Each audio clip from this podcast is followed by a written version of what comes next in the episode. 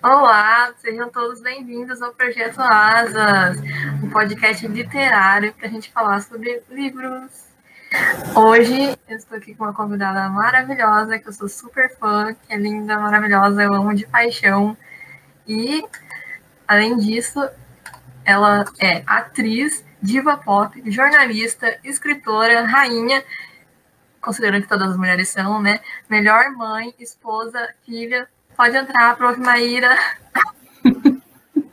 Oi, Karine, tudo bom? Que honra estar aqui nesse podcast. Eu também te admiro muito, te acho maravilhosa. Obrigada pelo convite. Somos ah, rainhas. E hoje a gente vai falar do seu livro, livro Estou Perdendo o Meu Corpo. Você pode falar um pouquinho sobre ele? Deixa eu aproveitar, trouxe ele aqui, ó. é um livro, é um livro infantil que eu escrevi já faz tempo. É, meu, meu filho mais velho, que hoje tem 16 anos, tinha seis na época. Então faz, já fazem 10 anos que eu escrevi esse livro.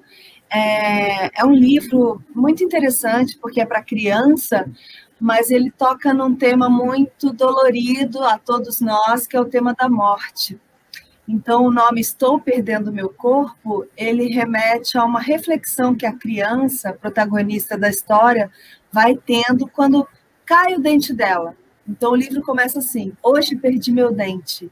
E daí o protagonista pergunta: Será que vou perder tudo?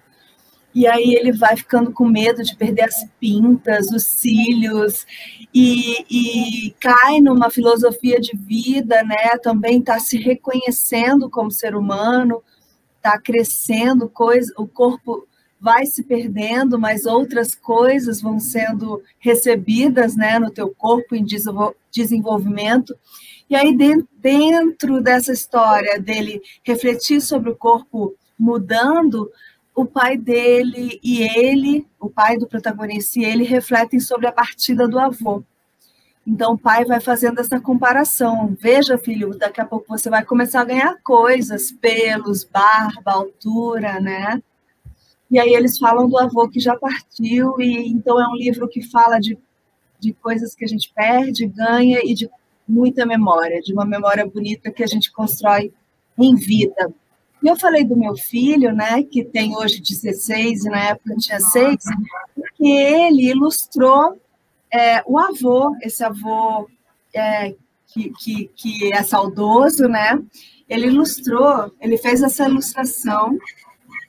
É, eu pedi para ele, ele tinha seis anos, né? Aí eu pedi, faz o desenho de um avô bem afetivo que você imagine, que seja né, do teu coração. Ele fez esses dois avós. Deixa eu ver se eu mostro. E aí, a partir do traçado dele, desse traçado infantil, né, eu comprei um lápis especial de desenho, um giz, né, um, um, um lápis que vai esfarelando, e ilustrei as outras páginas do livro, como se o protagonista, esse menino que eu imagino da história que tenha por volta de seis anos, como se ele estivesse ilustrando essa própria história. Então é um livro muito caro para mim, né? Muito amado por mim, porque tem a participação do meu filho como coautor, como ilustrador, além de, de eu ter gostado bastante do resultado, né? Várias pessoas leem o livro e, e se emocionam. Quem nunca perdeu alguém? E é uma maneira das crianças dessa idade, um pouco mais novas, um pouco mais velhas, nós crianças, adultos, é uma maneira da gente também é, pensar sobre a morte, né, sobre essa despedida, sobre a eternidade das memórias. Então, é isso. Pois é. Mas agora segura um pouquinho na discussão, porque eu vou propor para você um desafio literário. Tá bom. E o desafio é o seguinte: segura o papel e o lápis aí. Isso aí.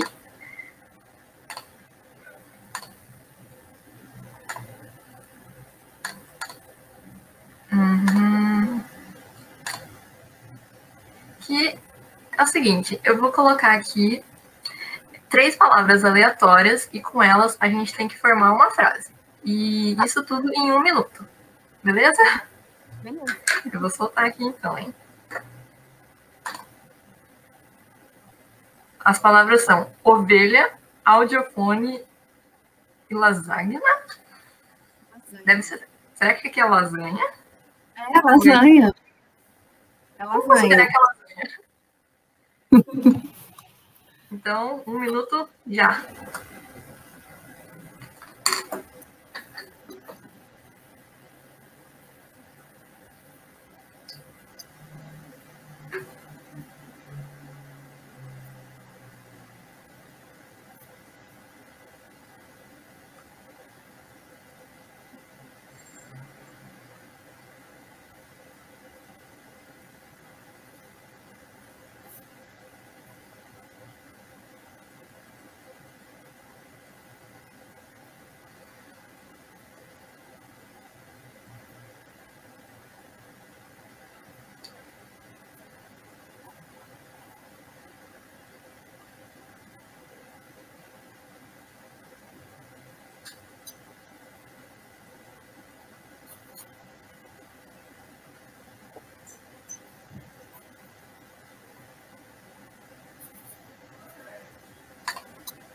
Aí.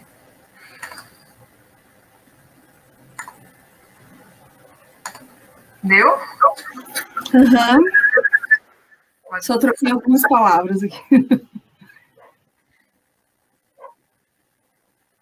Quer que eu fale? Quer que eu escreva?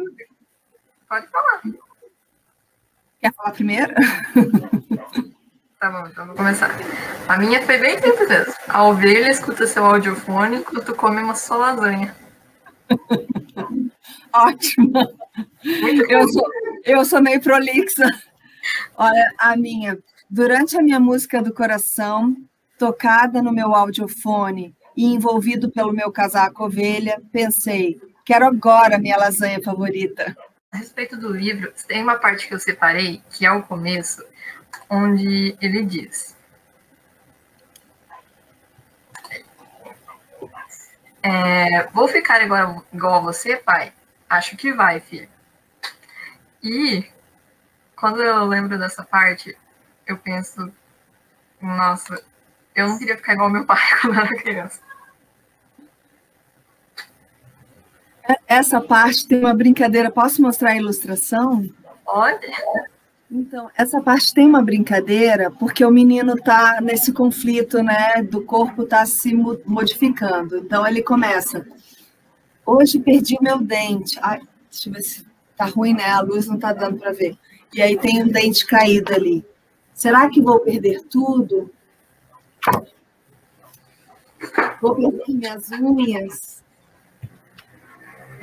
Meus cílios, minhas pintas, e tem uma brincadeira das palavras irem diminuindo na, na, na página enquanto a, a, ilustração vai aumentando. Então, uma coisa se perde e outra se ganha. Aí ele pe pergunta: vou perder meu cabelo? E o pai é careca, né? E ele não, claro, é uma criança. Aí por isso ele fala: vou ficar igual a você, pai. Acho que vai. então, a partir do, dessa percepção física dele estar tá perdendo coisas do corpo, ou ele está achando que vai perder coisas do corpo, ele olha para o pai sem cabelo, né? Então ele pensa, meu Deus, vou ficar igual a você, ao mesmo tempo eu imagino que ele tem o pai como ídolo, né? Um livro que tem três personagens homens, né? O, o filho, o pai e o avô. Então, com certeza, ele tem esse pai como, como referência e aí, quando ele, quando ele vê que o corpo dele, né, que ele começou perdendo o dente, aí ele entra na imaginação de perder coisas, ele olha o pai careca e fala: Vou ficar igual a você, pai. Então, é um contraste, né? Vou ficar igual a você, meu super-herói, meu ídolo, né? Vou ficar igual a você e vou perder o cabelo também. Então, nesse sentido, a pergunta, o pai dele concretizou esse medo real que ele estava tendo de estar tá perdendo coisas do corpo, ou de achar que estava perdendo coisas do corpo.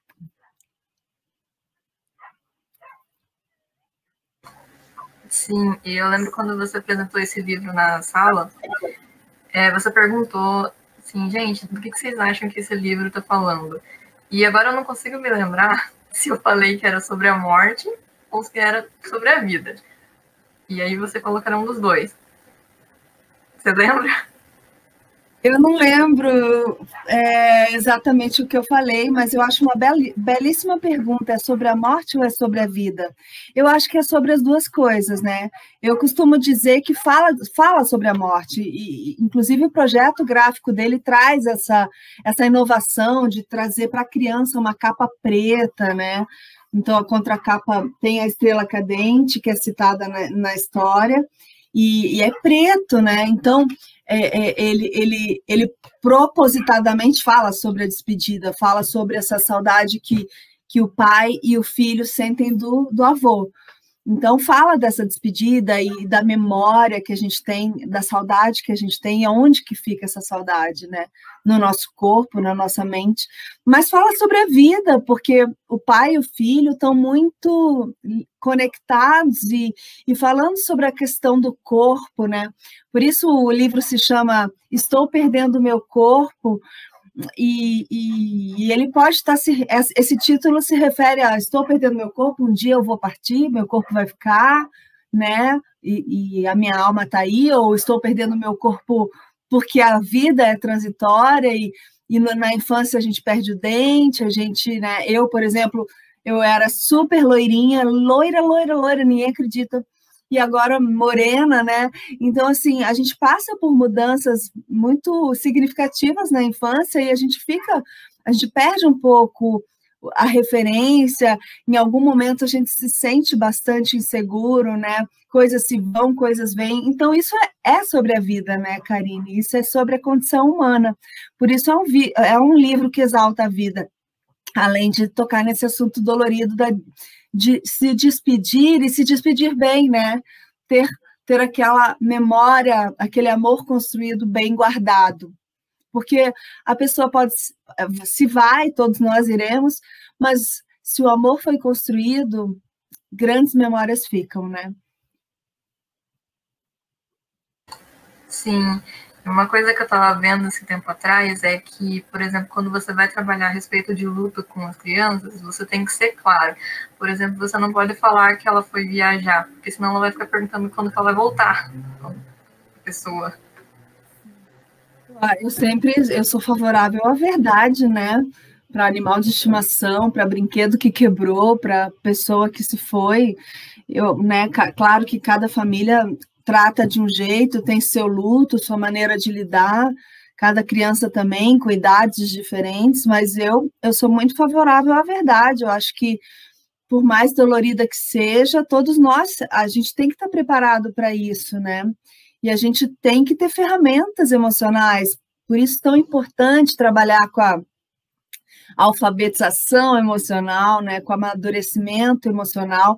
Eu acho que tudo aquilo que a gente esconde, uma hora aparece, aparece em, em lugares não muito bons da nossa personalidade, das nossas, dos nossos comportamentos. Eu acho que tudo tem que ser dito e trabalhado. Né? É importante viver o luto, é importante viver as dores, é importante, né?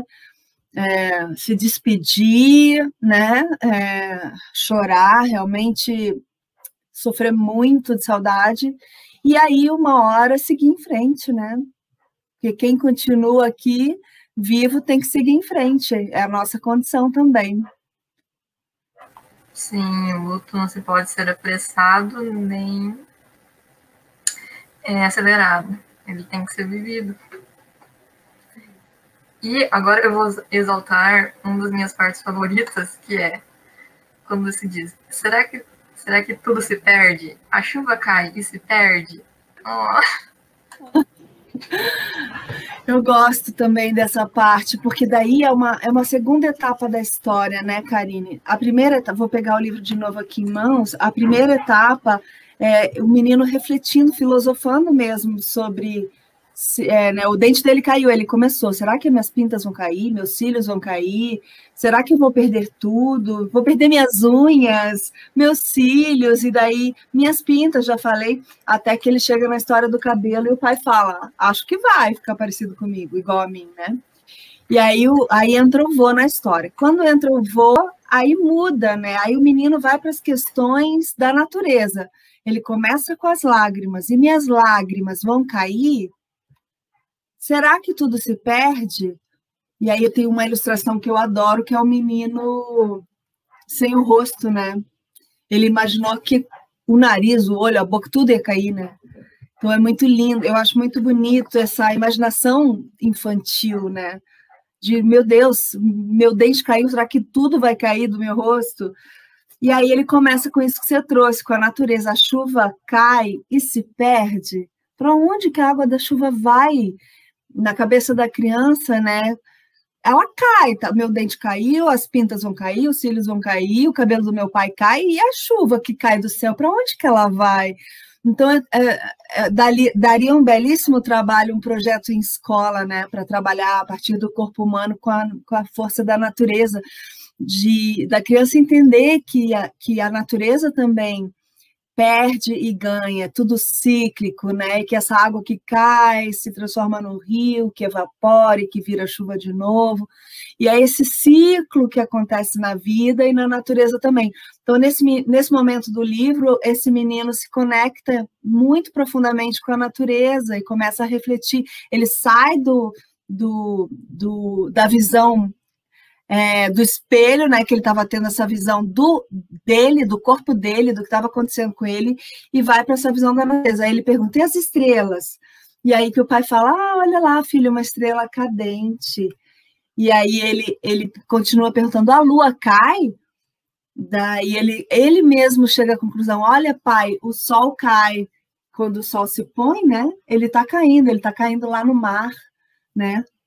Ou atrás da montanha e vai embora. E, e, e, amanhã ele vem, vem de novo, e depois vai embora, e vem de novo, e depois vai embora. Então, essa percepção né, do dia, da noite, da água, da chuva, da, da natureza, acho muito interessante. E aí eles vão para a etapa final, que é, que é essa relação toda do começar e terminar, ganhar e perder, até eles, ele, o pai chamar a atenção dele para o avô e eles falarem dessa desse, desse ciclo da vida que se acabou para o avô, né? E dessa saudade que é sentida. É um livro muito simples, mas com muitas camadas, né? Muito muitas profundo. camadas. É muito profundo e, muito, e você pode fazer muitas relações em termos né, de ciclo de vida, ciclo do corpo humano, ciclo emocional. Então, é sobre a vida, como você bem disse, é sobre a vida e sobre a morte. Hum, nossa. E aí eu trouxe também um exemplo de um outro livro que fala mais ou menos do mesmo tema, que é o Sadako e as Lendas dos Mil Tsuros. Já ouviu falar? Não conheço. Então, é a, é a respeito da história de uma menina que ela vivia em Hiroshima. Só que ela conseguiu escapar das bombas, mas não da radiação. E por causa disso ela acabou é, desenvolvendo câncer. E durante o tratamento, existe uma lenda que se diz que se você fizer mil suros de origami, você é, é concedido um desejo, e aí, no caso, seria o desejo dela melhorar. Só que ela não conseguiu terminar de fazer os mil suros antes de morrer. E aí ela fez 646, se eu não me engano, e os amigos dela terminaram para ela e depois ergueram um, um monumento para ela na vida real, mas é baseado numa história real. Lindo, lindo, lindo. Realmente, aí, obrigada pelo paralelo. Eu trouxe aqui a lenda, eu vou contar a lenda da história desses mil tsuras.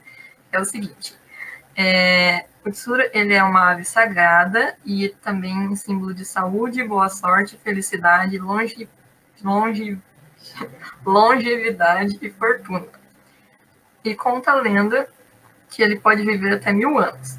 Ele é considerado um pássaro companheiro dos eremitas que se refugiava nas montanhas para meditar, é, acreditando possuir poderes sobrenaturais para não envelhecer.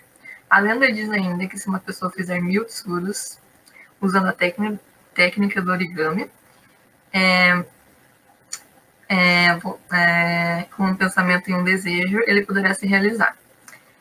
E também existe outra coisa que diz que se você oferecer esses origamis para alguém, simboliza que você está desejando para ela saúde, vida longa, felicidade, bons sentimentos e gratidão. Que bacana. Que lindo. É lindo. Eu já vi um tsuru, um origami de tsuru. É lindo. Que bom, Karine.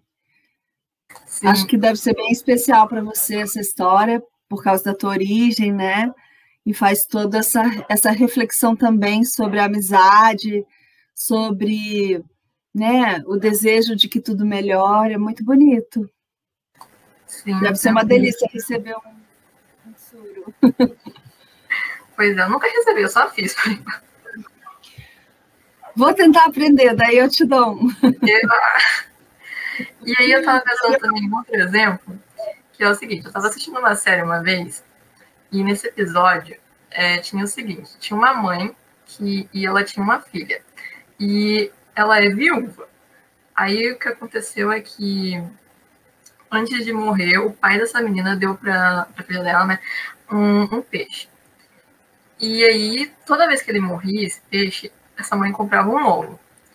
E aí, um, esse peixe não vive muito tempo. Então, só que o dessa menina tá vivendo cinco anos. E a menina não sabe disso, né? Porque a mãe fica comprando um novo. E aí, um dia, essa menina resolve inscrever esse peixe no, na feira de ciências, porque esse peixe tá vivendo muito tempo, sabe? Porque a mãe dela inventou que é porque ela alimenta ele muito bem. E aí, o professor não deixou. Ele proibiu ela participar, porque ele sabia que o peixe não vive tudo isso.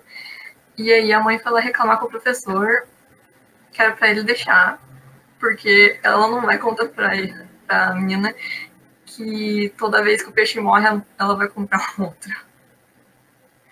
E aí o professor fala que tá bom, ele vai deixar, mas que a menina não vai ganhar o prêmio porque por causa disso. O que, que você acha disso?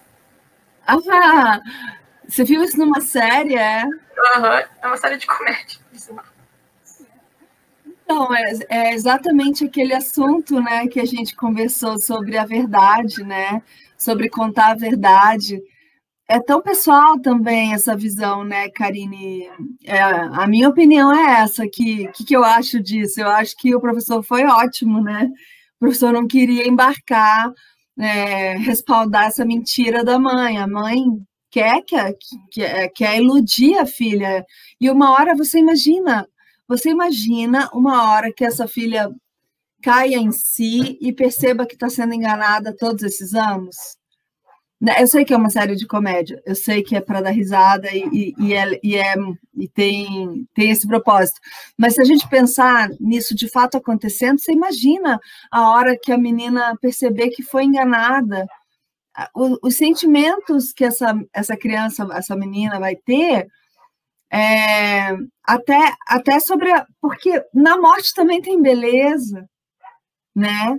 Claro que quando alguém vai embora com muito sofrimento, ou muito repentinamente, por um acidente terrível, ou uma doença devastadora, é muito difícil. Mas vamos imaginar que, que a morte seja natural, de velhice, como fim de ciclo de vida.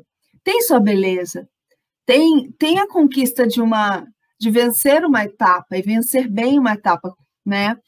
E aí, é, e você tirar, tirar isso da vida, né? Tirar essa concepção de que tudo acaba é, e que tudo pode ser substituído por outro, né? Daí eu acho que eu, no lugar da menina, me sentiria muito mal. Poxa, eu não consegui me despedir de todos os peixes, eu achava que todos eram o mesmo. Eu poderia ter tido vários amores ao invés de só um, né? Eu acho que ela, ela vai, vai entender que ela está perdendo muito, ao invés de estar tá sendo protegida. Né? Eu acho que tudo que é falso não é, não é proteção, na minha, no meu entendimento. Nossa, que lindo, eu já nem estava pensando nos peixes que se foram, mas tudo bem. E aqui, para destacar uma última frase, é a parte do livro que fala: E ficamos como estrelas cadentes, na memória de quem nos viu. E parafraseando um dos filmes mais lindos que existe, que é Viva, a Vida é uma Festa, também dizia: Minha avó disse que a morte não existe. Ela acreditava que só morremos quando os outros nos esquecem. Ah, esse filme é demais, né, Karine? Coco, né? A vida é uma festa. Eu amo a cultura mexicana, amo, sou apaixonada. E, e a concepção deles de morte é muito bonita, né? É invejável, porque acho que não tem um povo, talvez os indígenas, não sei, e claro, o, o, a cultura mexicana vem dos indígenas deles, né? É, essa mistura do catolicismo com a crença dos povos indígenas mexicanos. É, eu acho lindo o entendimento deles é que existe realmente um outro mundo e que os e quem já se foi está realmente vivendo nesse outro mundo, né? Então o Dia dos Mortos para eles é um dia de se comemorar, né? O dia que coincide com o nosso finados 2, né, de novembro. É um dia de se comemorar, não é um dia de ficar chorando e de né, é um dia de levar comida, a comida preferida que, que os nossos antepassados gostavam, e cantar as músicas que eles gostavam, como se tivesse, como se a gente estivesse encontrando com eles, né? E no filme existe esse encontro, né? Realmente os mortos vêm, né, para receber essas oferendas, para receber essa festa. Então, eles têm essa cultura e eles acreditam mesmo nisso, tanto que o símbolo deles é a, a caveira, é um símbolo maravilhoso para eles, né? E isso aparece muito forte na, na obra da Frida Kahlo, né? Toda essa cultura mexicana da caveira, da morte, né? De, de você tá olhar. Ah, e por isso a Frida está no filme, claro. Né? Mas você olhar de frente para a morte, encarar ela e saber que ela vem, né? E, e, tudo bem, e saber que a gente não a gente morre de corpo, mas não morre mesmo. Essa, assim eles acreditam. E, e que bom que você fez esse paralelo, porque eu, eu, eu, eu deixei mesmo essa mensagem, claro, é uma crença pessoal minha, né? É, é algo que eu acredito que, que enquanto quem, quem a gente ama e, e se foi tiver na nossa memória, eles estão vivos, é, eles estão, eles estão, né? Minha mãe faleceu faz quatro anos e eu, eu penso nela todos os dias, né?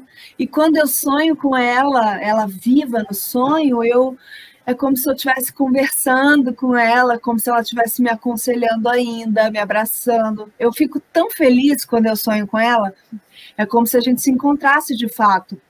E eu, eu gosto de acreditar nisso. A gente, a gente não, não, não tem certeza daquilo que a gente imagina que seja, mas eu gosto de acreditar nisso, de que, de que existe essa, essa, essa alma viva, né?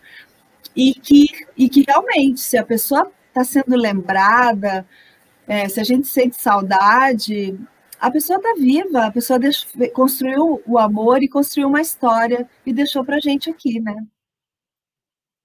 Sim, você falando de cultura, eu também lembrei nas minhas pesquisas, eu vi que aqui o luto ou a morte ainda é tabu, especialmente para quando falando de criança, porque não é da nossa cultura falar sobre as, essas coisas.